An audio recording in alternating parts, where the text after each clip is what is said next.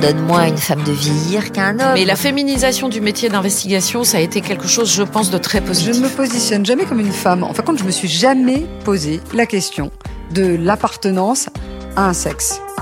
Femme de télé, c'est le podcast qui donne la parole à celles qui rayonnent sur le petit écran. Bonjour, je suis Marie-Amélie Druenne, journaliste à Télé Loisirs. Voilà maintenant près de 10 ans qu'elle est un visage familier des téléspectateurs de M6. Depuis 2012, Karine Gioc informe plus d'un million et demi de Français avec le 1245, son JT de la mi-journée. Tout juste sortie de son direct, elle nous accueille à la rédaction. Et vous allez l'entendre, sa bonne humeur est communicative. Aujourd'hui, dans Femme de télé, je reçois Karine Gioc. Karine, bonjour. Bonjour, merci de me recevoir. Alors, on se trouve, euh, vous venez de sortir euh, du, Du direct, JT. hein, Mhm. il est 14 heures. On se trouve euh, Dans la votre rédaction, maison. oui. C'est un peu votre maison en fait. Oui, hein. c'est ça. C'est un peu ma maison, en effet. Alors, si on euh, devait la passe beaucoup de temps. Si on devait la décrire cette cette rédaction, Oui. à quoi est-ce qu'elle euh, est-ce qu'elle ressemble? C'est un peu. Ben, je crois qu'elle ressemble quand même à toutes les rédactions du monde. C'est-à-dire que c'est un open space. Euh, je ne connais quasiment pas de rédaction qui ne soit pas dans un open space parce qu'il faut que les informations circulent très vite. Il faut qu'on puisse s'interpeller les uns les autres parce que ça change tout le temps.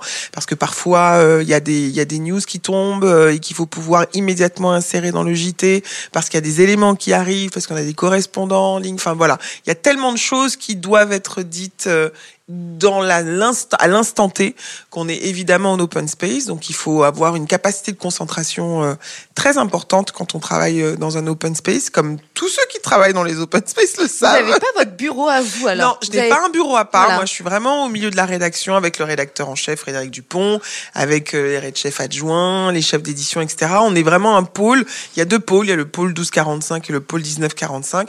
Et on est dans l'open space. Et en effet, on n'a pas, on ne bénéficie pas d'un bureau à part. Ce qui n'est peut-être pas le cas dans toutes les rédactions. Voilà, Parfois, je le regrette parce que Oui. c'est vraiment un travail euh, quand on écrit ces textes que les gens ne souvent ne savent pas. Très souvent, les gens pensent que les présentateurs de JT sont des mannequins et qui prêtent leur voix et leur silhouette Eh ben extraordinaire. C'est vous qui écrivez vos Eh ben oui, lancements, vos eh ben bien sûr, relances, nous sommes des euh, artisans, madame. nous écrivons nos lancements, nous écrivons nos offs, et donc forcément, ça demande de la concentration. eh oui. Et on doit être concentré au milieu parfois d'un brouhaha important. Et puis même euh, avant voilà. de prendre l'antenne, j'imagine qu'on a besoin aussi de ce temps de calme pour. Alors pour le temps de calme, peu. on l'a euh, parce que le- le- une fois qu'on a quitté, évidemment, on ne se change pas, on fait tout en open space, enfin, on ne se change quand même pas au milieu de la rédac. Même. Donc on a comme une loge, voilà, on a des vestiaires. Il y a une loge pour se changer. Il y a en effet la loge maquillage où euh, c'est un temps pour moi vraiment de décompression. En effet, je quitte le stress de la matinée. Où le plus stressant pour moi, c'est l'écriture des textes. Parce que c'est dans un temps très court. En fait, la réunion de rédaction a lieu à 7h30 et je commence à écrire autour de 9h30, le temps que tous les éléments soient entrés dans la machine. Et à midi, il faut que j'ai fini. Le moment de stress, c'est vraiment le moment de l'écriture parce que j'ai peu de temps pour écrire, parce que ça change tout le temps, parce qu'on inverse tout le temps les sujets. Donc, euh, il faut s'adapter constamment, faut réécrire constamment, faut effacer, remettre, faut suivre l'actu en temps réel. Et parfois, je vois l'horloge, je vois l'aiguille se déplacer sur l'horloge, je n'aurais jamais fini. Quand j'ai commencé au JT, parce que c'est un métier qui est vraiment sympa quand on a de l'expérience. Au début, c'est très très dur. difficile, ouais, Mais je ne sais pas le nombre de fois que j'ai pleuré en voyant qu'il est 11h45 et je me dis mais j'ai encore un tiers de JT à écrire, je vais jamais y arriver quoi. Je ne vais jamais y arriver. Et donc il y a vraiment cette dimension de à la fois de, de très grand stress et puis plus on est aguerri, plus on a cette expérience et plus finalement quand sur, même en direct hein, quand on me dit on reprend dans 30 secondes ou alors dans 20 secondes, je sais qu'en 20 secondes, j'ai le temps de changer la phrase. Alors moi, en préparant cette interview, je me suis rendu compte que ça faisait 10 ans oui. qu'on vous voyait tous les jours dans Eh notre oui. petite télé. Voilà, 10 ans. Et, et vous, voilà, quand vous dites 10 ans, Je n'en reviens pas. J'y crois pas. C'est-à-dire que je vous entends dire ça, je me dis mais c'est une fake news, c'est pas vrai. non, c'est euh, alors c'est c'est enfin c'est aussi la vie. Hein. Euh, je veux dire, on a tous. euh, Il y a des années dont on me parle. je dis ah, mais c'était il y a pas longtemps, c'était en 2007. Je dis ah oui non mais 2007 c'était il y a 15 ans quand même. On ne voit évidemment Ça pas le temps passer. vite. Tant Mhm. mieux hein, d'ailleurs quand on ne le voit pas passer. Mais j'en reviens pas moi-même que ça fasse 10 ans. C'est incroyable. Vous signez encore pour 10 ans là? Peut-être pas, peut-être pas. Non, pas pour 10 ans parce que euh, je pense qu'il y a des il y a des caps et puis il y a des envies qui évoluent aussi. Et puis euh, euh, moi j'adore j'adore euh, ce, ce, ce, ce JT, cette rédaction, tout ça, mais 10 ans encore, je crois pas. Je sais pas si j'aurai les nerfs euh, pour euh, Mhm. tenir 10 ans encore. Oui, parce que ça nécessite. euh, euh, oui. C'est énormément de, stress concentration. Et une hygiène de vie aussi euh, Ouais, particulière. Vous levez à quelle heure le matin C'est simple, c'est le problème. Cinq- entre 5h30 et entre Oh là 5h et 5h30. Euh, où du coup ça impacte beaucoup euh, Votre vie personnelle aussi. Mais bien sûr, Ouais. donc c'est tout ça qui fait que peut-être que je les ferai encore hein, les 10 ans euh, parce qu'on a Mais il doit y avoir d'autres oui. envies. On va en reparler un, un- Ouais, je me dis, tard. oh non, mais je pourrais pas, je pourrais pas. Et puis évidemment, je suis là, bien sûr. mais, euh, mais ouais, ouais, c'est, c'est, c'est incroyable d'avoir euh, traversé ces dix années à cette vitesse-là, c'est incroyable. Mhm. Alors, comment tout ça s'est passé? Si on se replonge en arrière, il y a Mhm. 10 ans, comment est-ce qu'on se retrouve à la tête d'un JT Moi, c'est une question que je me suis tout le temps posée. Mais Eh bien, je n'ai rien compris. voilà. Voilà. Vous avez- vous l'avez Je sais pas vu même pas venir. ce qui s'est passé. Et c'est vrai, en plus. En fait, quand je suis arrivée à M6, j'ai commencé à Turbo, qui est donc une émission automobile. Euh, Et oui. Et puis, et oui, bah oui, une émission auto. Et puis, euh, au bout de quelques années, le, le- mon patron, euh, celui qui était le producteur de Turbo, le, le- Vincent Régnier, qui est aujourd'hui le président de C-Prod, m'appelle un jour en me disant écoute euh, on passe un casting en interne et j'aimerais beaucoup euh, j'aimerais beaucoup que tu y participes on fait passer un casting en interne j'aimerais beaucoup que tu y participes et donc Un c'était casting pour pour de- découvrir de nouveaux visages en interne. C'était un peu ouvert. un talent show, pas talent show, mais c'était un casting interne pour découvrir de nouveaux visages. Bon. Et il se trouve que j'avais déjà fait un passage à la rédaction quelques années avant. J'avais présenté des flash infos dans le Morning Live à l'époque de Zooméo. Donc c'était les flashs entre 7h et 9h. J'arrivais à 4h du matin à la rédaction. J'ai voulu mourir chaque matin. Et donc, quand il m'a dit que c'était pour la rédaction, j'étais pas ultra emballée. C'est-à-dire que c'est pas, pas du matin C'était non, c'était pas du Eh tout ouais. le projet de ma vie, quoi. C'est-à-dire, que je me suis dit, ça va être encore pour des flash infos au secours. Et il me dit non, mais vraiment, j'insiste. Euh, J'aimerais vraiment beaucoup que tu le quelque passes. chose en vous. Oui. Mm. Donc je l'ai fait pour lui faire plaisir et je lui ai dit bon bah ça m'engage à rien. Il me dit mais pas du tout, ça t'engage à rien. Donc Mhm. évidemment pour moi il y avait aucun enjeu. Juste 10 ans de votre vie. c'est un peu ça. Je me suis quand même fait avoir.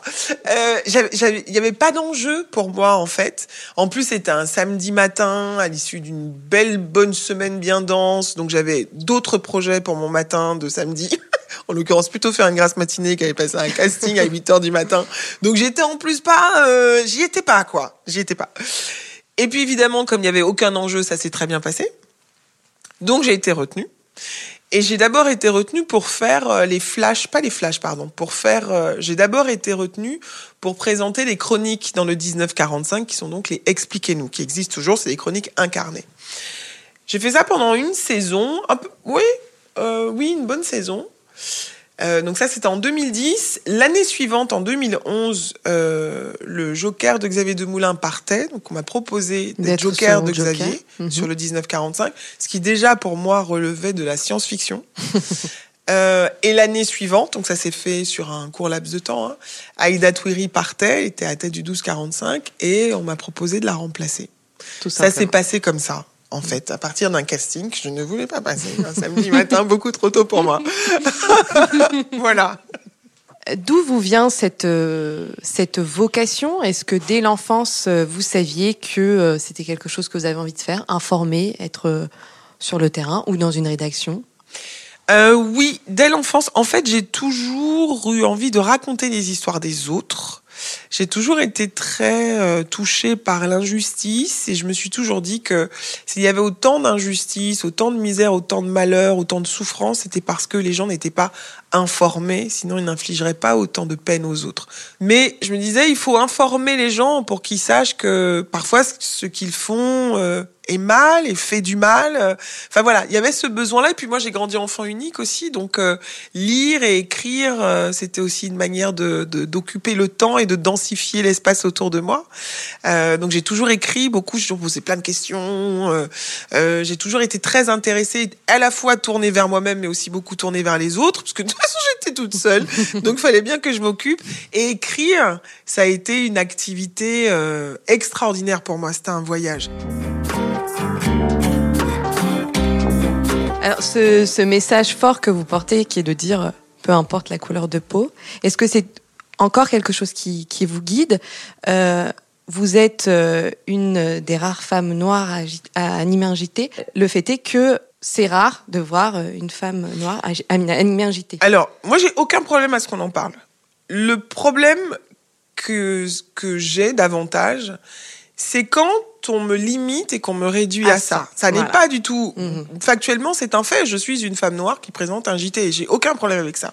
Ce qui m'a posé problème pendant des années, même si je ne disais rien, ce qui est aussi assez révélateur de la manière dont on accepte parfois d'être malmené, c'est qu'assez régulièrement dans les interviews, on me disait mais est-ce que vous n'êtes pas la Libye euh, d'M6, la Libye diversité, vous n'êtes pas un peu le quota diversité? Et en fait, c'est insupportable. Ah, oui. Parce que quand on, on m'a posé ces questions-là, ça faisait déjà huit ans que je présentais le JT, qu'on avait fait des tonnes de records, que j'ai démontré mes compétences et que j'ai que que des journalistes qui pensant peut-être bien faire en soulevant la question me demandent en fait mais pourquoi vous êtes là?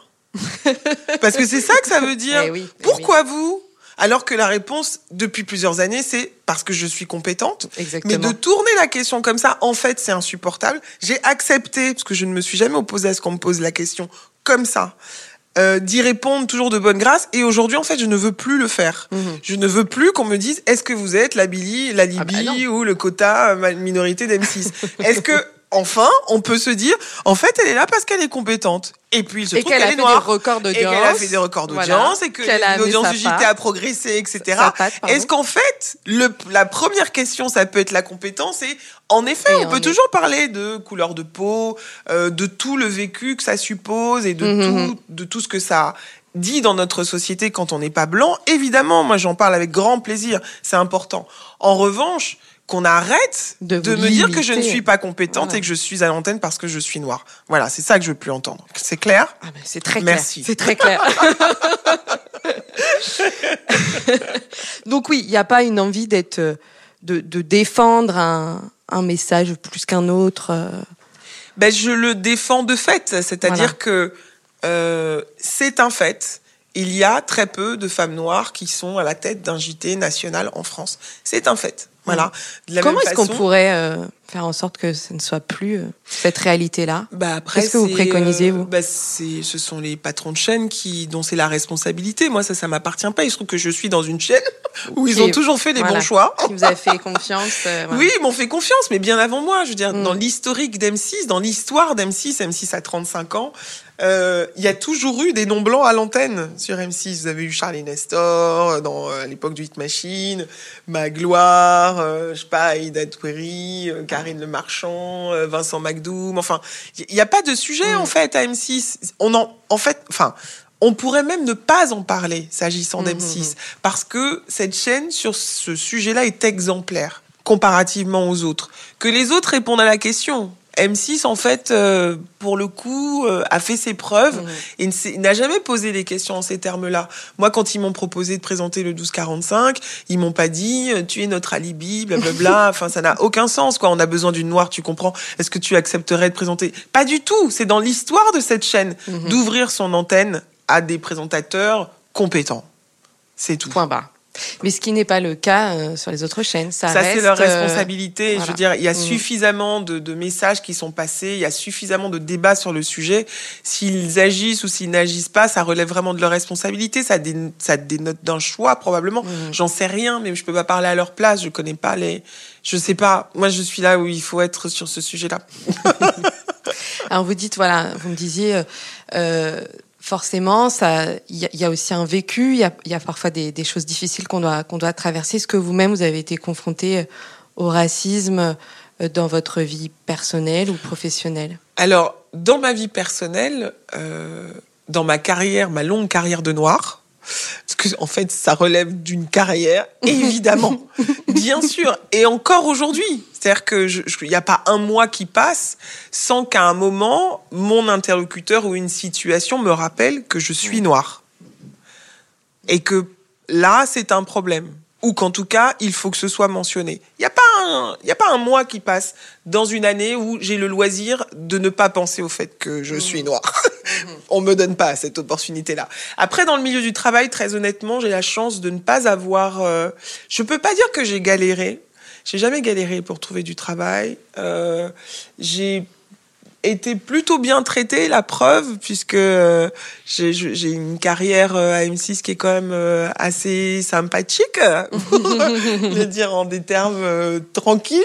Euh, donc non, je, je peux pas dire en avoir souffert. Et même, je me souviens quand j'étais très jeune, quand je cherchais des appartements à louer, je venais d'arriver à Paris pour faire mes études, etc. Et je ne voulais pas perdre de temps.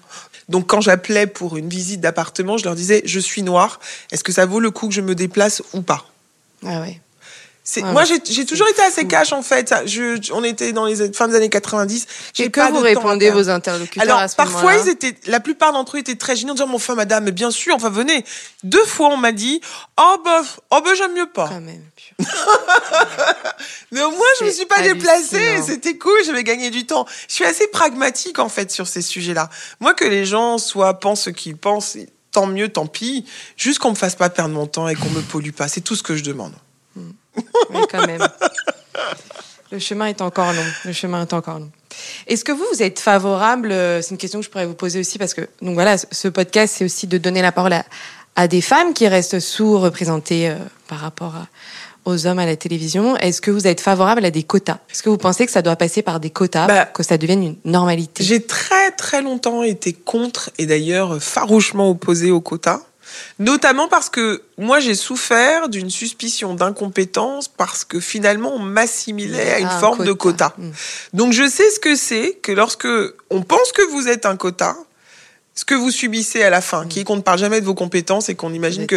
Mais d'ailleurs, je l'ai subi aussi quand j'étais à Turbo parce que j'étais la seule femme de la rédaction à Turbo et que euh, dans la vie quotidienne, les gens imaginaient que je n'étais à Turbo que parce que j'étais une fille et pas parce que j'étais compétente. Mhm. Donc c'est vrai en général quand on est en situation de minorité où on vous fait un procès en incompétence et où on imagine que vous êtes là globalement parce que vous cochez une Une case.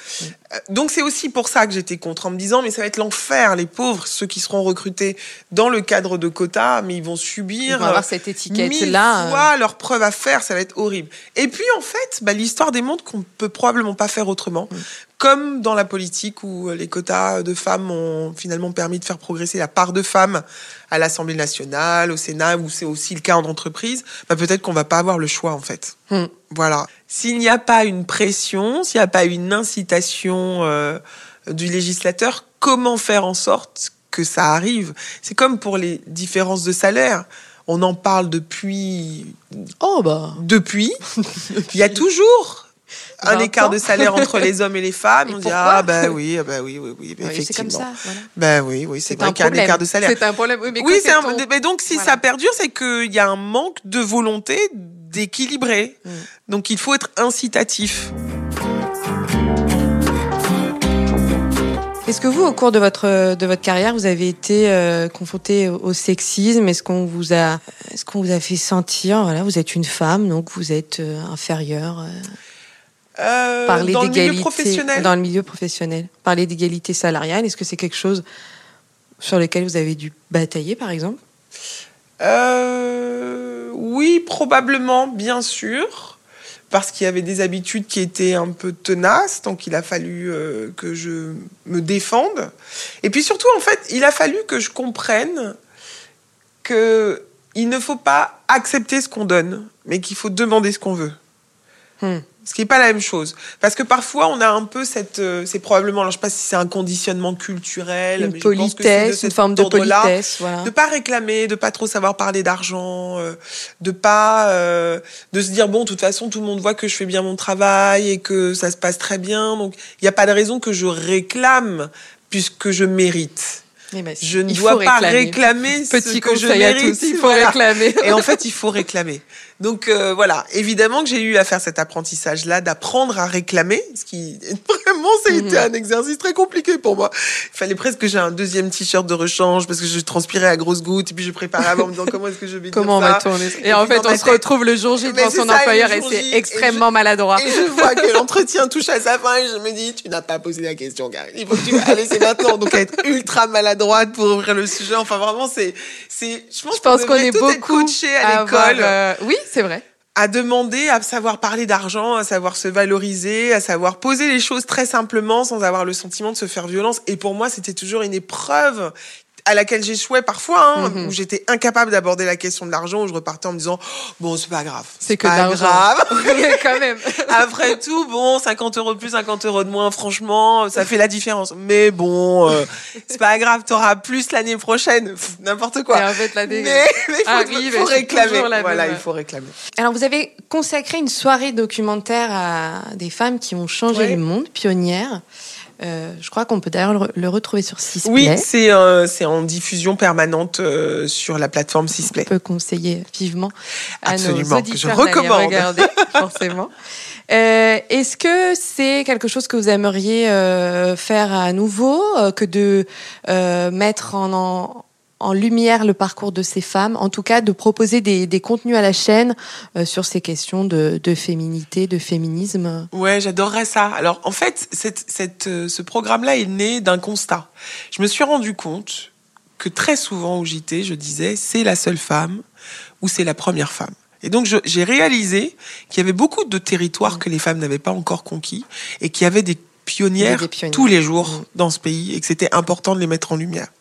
Euh, et j'ai adoré écrire ce projet, j'ai adoré le défendre, j'ai adoré l'accueil qui lui a été réservé en interne par les équipes de CEPROD, où d'ailleurs on était une équipe de filles, euh, strictement, et on était à fond, on était très très heureuse de bosser tout ensemble sur un projet qui valorisait les femmes. Donc ça c'était vraiment très très chouette, et j'adorerais qu'il y ait une saison 2, 3, 4, 5, 18, 28, 43. Donc je passe le message en même temps à Sisplay. Hey guys, Euh, voilà. Et bien sûr, c'est un sujet qui me tient, c'est un thème qui me tient particulièrement à cœur parce que je, trouve qu'on n'est pas suffisamment. euh, on parle des femmes, tout ça, oui, mais on n'est pas assez boosté. En fait, c'est plus de cet ordre-là. C'est pas tant simplement qu'on se raconte, c'est qu'on se donne des conseils. Moi, j'ai, je me suis, mon parcours a été probablement euh, euh, plus serein, euh, plus clair, plus évident pour moi, grâce aux, aux- aux conversations que j'ai pu avoir avec des proches, avec des femmes. Euh, dans ma vie personnelle, il y a des épreuves que j'ai pu traverser parce que j'en ai parlé à des femmes. Et en fait, trop souvent, on ne se parle pas. Il y a des choses dont on ne parle pas suffisamment aux femmes, qu'on ne dit pas suffisamment aux femmes, et on se retrouve bloqué ou dans une espèce de solitude, une incompréhension, ou sous un plafond de verre. Et j'ai envie, moi, de motiver les femmes et de leur dire, mais vous êtes, on est toutes des magiciennes possible. incroyables, on est super powerful. Et oui, et on y va. Il faut aller chercher. Moi, c'est ça que, que je trouve excitant, c'est juste qu'on, d'être- de libérer les femmes. Mais quand je parle de libérer, je parle pas de la libération féminine des années 60, 50, 60. Je parle vraiment de quelque chose de beaucoup plus contemporain, euh, qu'on mesure à quel point est-ce que tout est possible. On va revenir à, au JT, donc 10 ans de JT. 10 ans, est-ce qu'il n'y a pas une forme de, de lassitude, de, de routine qui s'installe euh? Oui, il y a une routine, mais comme dans n'importe quel job, en fait. Et c'est des cycles. Donc, on passe par des périodes de routine. Et puis, franchement, j'avoue que l'actu euh, ne nous laisse pas au repos. C'est sûr. longtemps. C'est sûr. Mais c'est aussi pour ça que j'ai des, des passions par ailleurs, parce que ça permet aussi de nourrir le quotidien.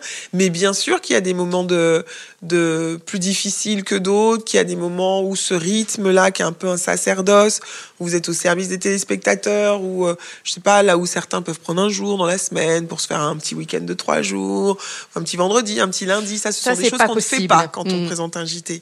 Euh, moi, j'ai pas de jour férié quand je présente le JT, euh, j'ai pas de jour de congé quand je présente un JT. Je suis là, quoi qu'il arrive, toute la semaine. Donc forcément, parfois ça tire, Mm. mais ça fait partie du job et en même temps, c'est un honneur incroyable de s'adresser tous les jours à un million et demi de téléspectateurs euh, et de de- de- d'être à la tête d'un JT national, c'est exceptionnel. Donc euh, ça fait partie euh, de ça fait partie des contraintes. Il y a des choses qui sont super, incroyables, et puis il y a aussi des choses qui sont évidemment contraignantes. C'est normal.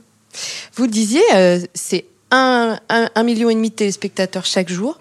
Et pourtant, euh, sans vous faire offense, on parle tout le temps de, du JT de TF1, Mhm. du JT de France 2. Et, et vous, vous êtes un peu la, la contre-proposition. voilà, vous êtes, euh, vous êtes moins médiatisé aussi. Comment c'est quelque chose que vous Écoute- avez voulu peut-être? Non, pas particulièrement. Je pense que c'est aussi le, le conditionnement pour le coup des journalistes télé.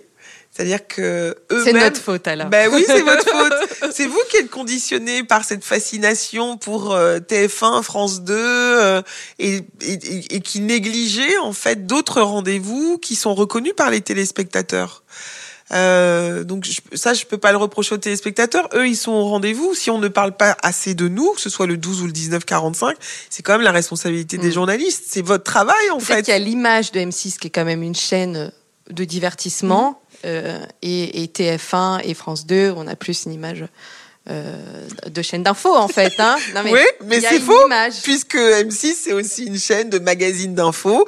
Il y a du divertissement comme sur TF1 et France 2, mais c'est un cliché que les journalistes télé ont et contre lequel ils ne luttent Alors là, pas le suffisamment. moment où je me, je vais Mais vous n'êtes pas la seule. Alors le fait est que vous, vous êtes là pour le coup. Mais Donc euh, voilà. Mais c'est vrai que parfois ça m'arrive de lire des papiers de fulminer parce qu'on accorde, on attribue à nos concurrents euh, la primeur ou une innovation incroyable que nous on a initiée deux ans ou trois ans plus tôt. Et on nous rend pas, euh, on dit souvent la paternité, on nous rend pas la maternité de ces innovations. Et je me dis mais c'est pas possible de passer à côté comme ça. Donc ça c'est la responsabilité des journalistes télé. C'est à eux d'entendre les téléspectateurs qui disent quand même ces JT ils sont super. En fait ils sont top leurs Ils JT. sont, c'est vraiment ce que je disais, une contre-proposition. C'est une- Alors je sais pas si c'est une contre-proposition Enfin, oui, parce le que bon terme, le- la contre-proposition ça supposerait qu'on fait pas tout à fait de l'info. On fait vraiment non, non, de l'info. On fait du hard pas news. ce que je voulais dire. Ouais, Mhm. Merci de vous excuser. Euh,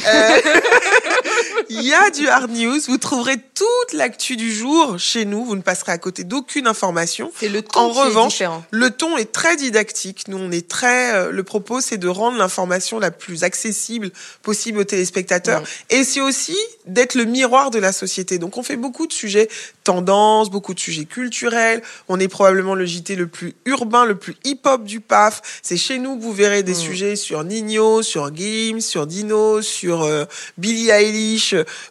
On est le JT le plus moderne, vous adressez plus aux objectivement. Mais pas seulement aux jeunes. Mhm. C'est-à-dire que le celui qui invente, qui, a- qui, qui cumule le plus de disques d'or en France, de l'histoire de la musique française, c'est Nignos. Qui, Nino, pardon. Qui, parce que entre Dinos et Nino, c'est Nino. Qui on est pour dire cette information On ne la traite pas. alors qu'en fait, Mm. en France, le gars dont on achète le plus de singles, c'est Nino et c'est un rappeur qui a 25 ans. Pourquoi on n'en parlerait pas? En fait, à quel moment est-ce que ça, ça n'appartient pas ça, ça ne relève pas du domaine de l'information? Ça m'échappe. Donc évidemment qu'on traite de ces sujets-là. Et c'est pas seulement parce qu'on s'adresse aux jeunes, mais parce qu'on traite de ce qui traverse la société. Donc, en tout cas, vous, ça fait 10 ans que vous êtes sur M6. Est-ce que vous avez été tenté euh, d'être, d'aller vers une autre chaîne? Est-ce que vous avez été débauché par une autre chaîne? Alors j'ai pas été débauchée puisque je suis toujours à Enfin, M6. En tout cas, est-ce qu'il y a une tentative Alors, il y a eu des approches, il y a eu des discussions, euh, oui, mais euh, enfin voilà, moi, je, de toute façon, M6, euh, euh, j'ai toujours, euh, justement, ces JT-là, que ce soit le 12 ou le 19, sont des JT que je trouve vraiment chouettes. Et si j'avais dû quitter M6, ça n'aurait pas été pour aller faire de l'info ailleurs.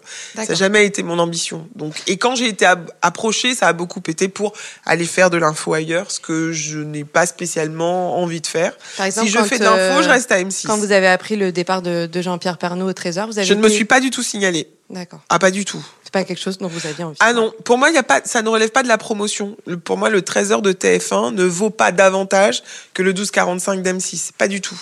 Donc, je ne me suis pas du tout manifestée. J'ai pas dit hop, hop, hop, hop, je, suis, là, je suis là. Pas du tout. Et de faire autre chose que de l'info, voilà. De faire du mag, notamment Du mag. avec Pionnière, ça, bien sûr. Euh, du ai- divertissement, Pour, ah oui, avec grand plaisir. animer un, un Pourquoi prime pas, time, absolument. un télécrochet, euh, Pourquoi pas En quelque effet. chose qui pourrait être Ouais. différent, qui pourrait compléter euh, Ouais. le beau parcours que vous avez déjà euh, fait. Ouais, ça, ouais, carrément, ça me plairait beaucoup, ouais. En effet.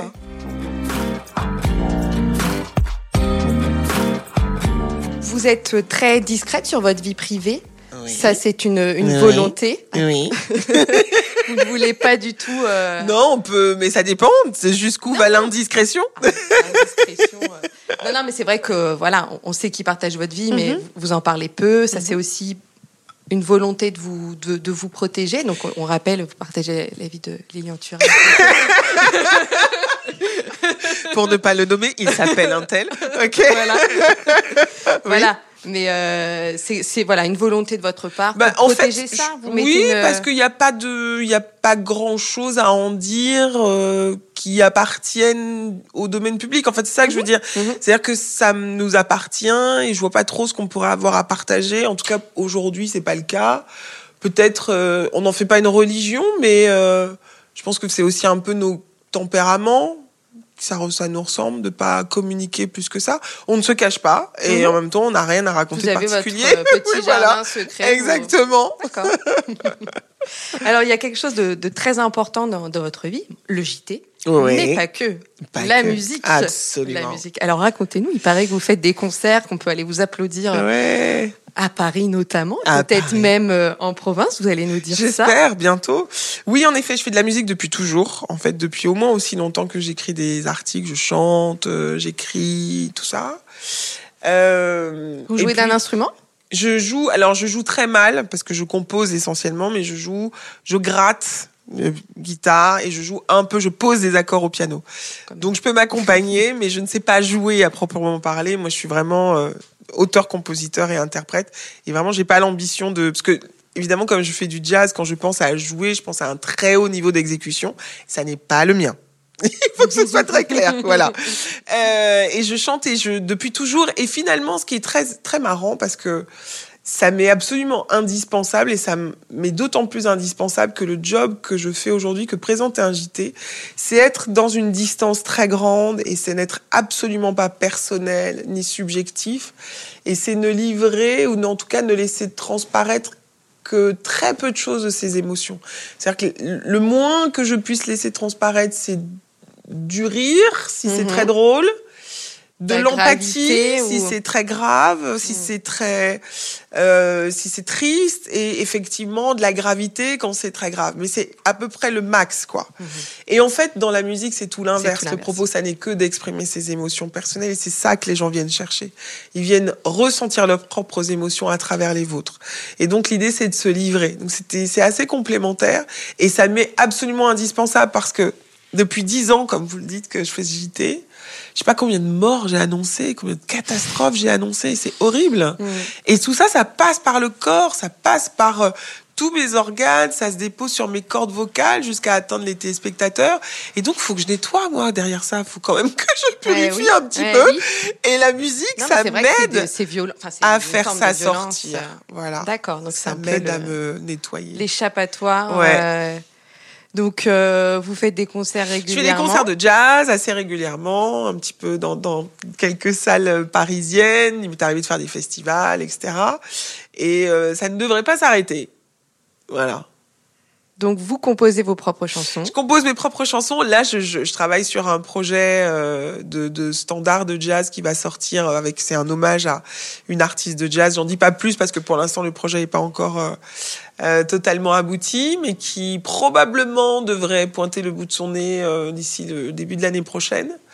Euh, donc c'est un travail qui est super chouette et que je fais avec Dominique Fillon, qui est un pianiste de jazz génial, qui a un très très vieil ami. Euh, et voilà, enfin, on travaille ensemble et c'est euh, c'est vraiment super. Et donc j'ai hâte que ça aboutisse pour en parler. euh, mais euh, oui, c'est le, le, le projet très très chouette sur lequel je bosse aujourd'hui et qui me nourrit euh, infiniment. Donc c'est cool. Alors, on arrive à la, à la fin de cette interview. Euh, Est-ce que vous, vous avez l'impression euh, de, de faire bouger les lignes, de d'apporter euh, quelque chose de différent dans ce que dans ce que vous incarnez? Est-ce que vous avez l'impression Je, voilà, alors, de marquer votre euh, Je ne le fais pas de manière consciente, mais parce qu'en fait, euh, justement, ce que j'évoquais plus tôt, qui était cette liberté euh, dont les femmes ont besoin de bénéficier toujours plus. C'est-à-dire qu'il faut vraiment qu'on aille le plus loin possible dans notre liberté. Je me l'applique à moi-même. Donc c'est vrai que, par exemple, d'avoir des tresses à l'antenne, je ne crois pas. Il y a, pas très longtemps, en fait, euh, parce que je l'avais pas réalisé. Euh, j'ai reçu il y a deux, trois ans, je crois, un, un message euh, sur Instagram d'une d'une internaute qui me disait mais euh, en fait vous êtes la seule en Europe à avoir des tresses à l'antenne. Ce qui est fou, Et effectivement, journaliste avec des tresses, on n'en voyait pas. Alors aujourd'hui, on en voit davantage. Mhm. Et je suis ravie, justement, que cette expression-là de ma liberté de dire, mais en fait, euh, des j'en ai assez de me euh, faire brocher les cheveux alors que j'ai les cheveux crépus, ça me les abîme, Voilà. ça me les Ouais. casse. Pourquoi je m'inflige ça, en fait, d'avoir une coiffure euh, très européenne alors que je ne suis pas de cheveux européens, les amis, laissez-moi tranquille. Donc d'avoir cette liberté de me dire, en fait, je veux une coiffure, on manipule, on manipule pas mes cheveux et où je peux être euh, encore plus fidèle à mon authenticité. Mhm. Si ça peut inspirer d'autres femmes, justement, de ne pas tomber parfois dans le déguisement, qui est ce qu'on peut attendre de certaines d'entre nous, et d'être euh, totalement libre de faire ce qu'elles veulent Mhm. de leurs cheveux, j'en suis ravie. Depuis cette année, en effet, enfin depuis la saison dernière, on a commencé quand je me souviens même plus. Euh, il m'arrive de présenter le JT en mocassin ou en derby. Ça n'existait pas jusqu'à maintenant sur un JT national. C'est une convention. Jamais personne ne nous a demandé de nous mettre en talons. Personne ne nous dit il faut porter des talons. Mais ça s'installe. Ça C'est vous qui des... êtes euh, qui qui qui qui euh, impulsez ce changement-là? Vous arrivez, vous dites bah, pourquoi pas? et Ben, parce qu'en fait, je me par, euh, suis dit, j'ai réalisé pareil il y a quelques années, je me suis dit, mais euh, parmi les derniers messages sexistes qu'on envoie à la société quand on est journaliste, il y a le port des talons aiguilles mais en oui, fait. eh oui. J'adore ça, mais il se trouve que je suis 1m78, que euh, en fait chance. je n'ai pas besoin d'en porter au quotidien, que j'en porte parce que je trouve ça beau, mais que je prends énormément de plaisir, comme je crois l'écrasante majorité des femmes aujourd'hui, à être en, En talons, basket. en basket, en mocassin, à plat comme je suis aujourd'hui, et qu'il n'y a aucune raison de ne pas le refléter à l'antenne. Pour euh, conclure ce- ce- cet entretien euh, passionnant, riche, euh, bah, je trouve que votre parcours force vraiment l'admiration. Vous êtes une une femme qui déjà, euh, j'espère que ça va se ressentir dans ce podcast, mais c'est un petit, enfin en tout cas vous êtes très chaleureuse. voilà, vous avez un rire qui est très communicatif. Qu'est-ce que vous avez envie de dire à ceux qui nous écoutent, qui ont envie de soit de suivre votre chemin, soit tout simplement de réussir comme vous l'avez fait. Oui, alors je sais pas, j'ai pas encore réussi, hein, on n'est pas au Ah. bout. Hein. Euh, Quand même. Non, moi, je, je, je, je, c'est souvent ce que je dis. En fait, je me pose pas du tout comme un exemple. Je me pose comme euh, l'illustration d'un parcours possible. C'est-à-dire Mhm. que si moi, euh, qui suis née à Champigny-sur-Marne, dans le Val-de-Marne, qui suis une enfant euh, des centres commerciaux, euh, qui ai grandi parce que j'ai eu une C'est quoi enfance. ça, une euh, une ben, enfant moi, je suis une enfant des centres commerciaux? Moi, moi, j'allais nous, notre sortie culturelle, c'est d'aller au centre commercial. On a eu la même enfance. Ah ben voilà, il faut le dire. Moi, je suis une enfant des centres commerciaux.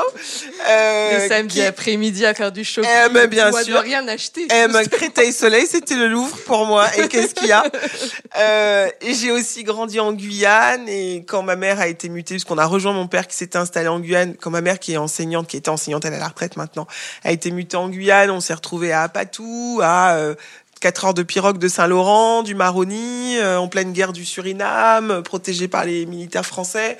Moi qui ai fait euh, tout mon collège à Cayenne, qui ensuite a fait, euh, qui ai fait tout mon lycée en Guadeloupe, etc. Si moi qui ai ce parcours-là, qui vient de là d'où je viens, euh, moi qui n'étais absolument pas prédestiné à avoir ce parcours-là, mais si je suis là, mais tout le monde peut le faire.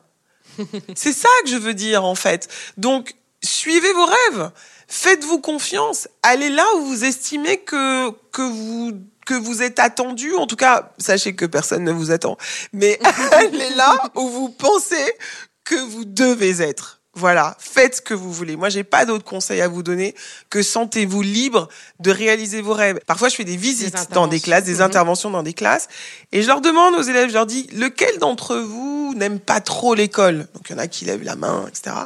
Et je leur dis, bah, c'est pour ça qu'il vous faut avoir des rêves. Parce que si vous n'avez pas de rêves, vous passerez votre vie à aller au travail comme vous venez à l'école. Et c'est tellement long quand on s'ennuie. C'est tellement horrible la vie quand on s'ennuie. Donc, ayez des rêves, identifiez vos rêves et battez-vous pour les atteindre. Voilà, moi, je ne peux vous donner que ça comme conseil. Eh ben, merci beaucoup. Merci à Ça vous. fait un plaisir euh, d'échanger avec vous. Maintenant, j'ai hâte euh, de venir vous applaudir. Eh ben, je vous attends avec plaisir. Allez. merci beaucoup. À Merci bientôt. à vous.